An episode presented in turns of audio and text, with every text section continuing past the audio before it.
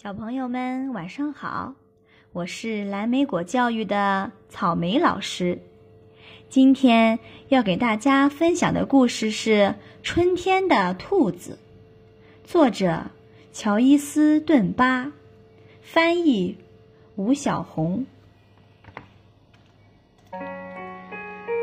住在森林里的小兔子们都有自己的兄弟姐妹，只有司马杰没有。为什么我还没有一个弟弟或者妹妹呢？他问妈妈。等到明年春天就会有了，妈妈回答。似乎还要等很久，春天才会来。一个凉凉的秋天的早晨，司马杰看见别的兔子在追落叶玩，突然有了个主意。他用叶子多的枯树枝编了一只树叶兔。你当我的弟弟吧，他对树叶兔说：“我们一起在山上追逐。”树叶兔没有回答。这时候，一阵风吹来，把所有的叶子都吹跑了。只留下光秃秃的树枝。等到明年春天，你就会有弟弟了。老鼠说：“但是还要等很久，春天才会来。”不久，下雪了。司马杰堆了一只雪兔子。你当我的妹妹吧。他对雪兔子说：“我们一起玩扔雪球的游戏。”可是，雪兔子不能玩扔雪球的游戏。第二天，雪兔子融化了。等到明年春天，你就会有妹妹了。知更鸟说：“但是，还要等很久。”春天才会来。雪融化后，司马杰又堆了一只泥兔子。你当我的弟弟吧，他对泥兔子说：“我们一起去水坑里玩水。”但是泥兔子不能玩水。一场大雨把泥兔子冲走了。等到明年春天。你就会有弟弟了。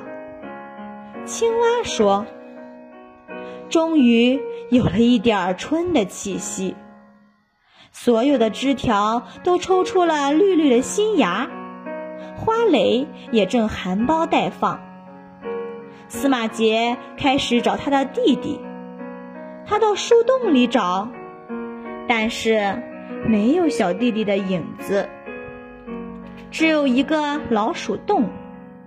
里面有一窝老鼠宝宝，这儿没有小兔子。老鼠说：“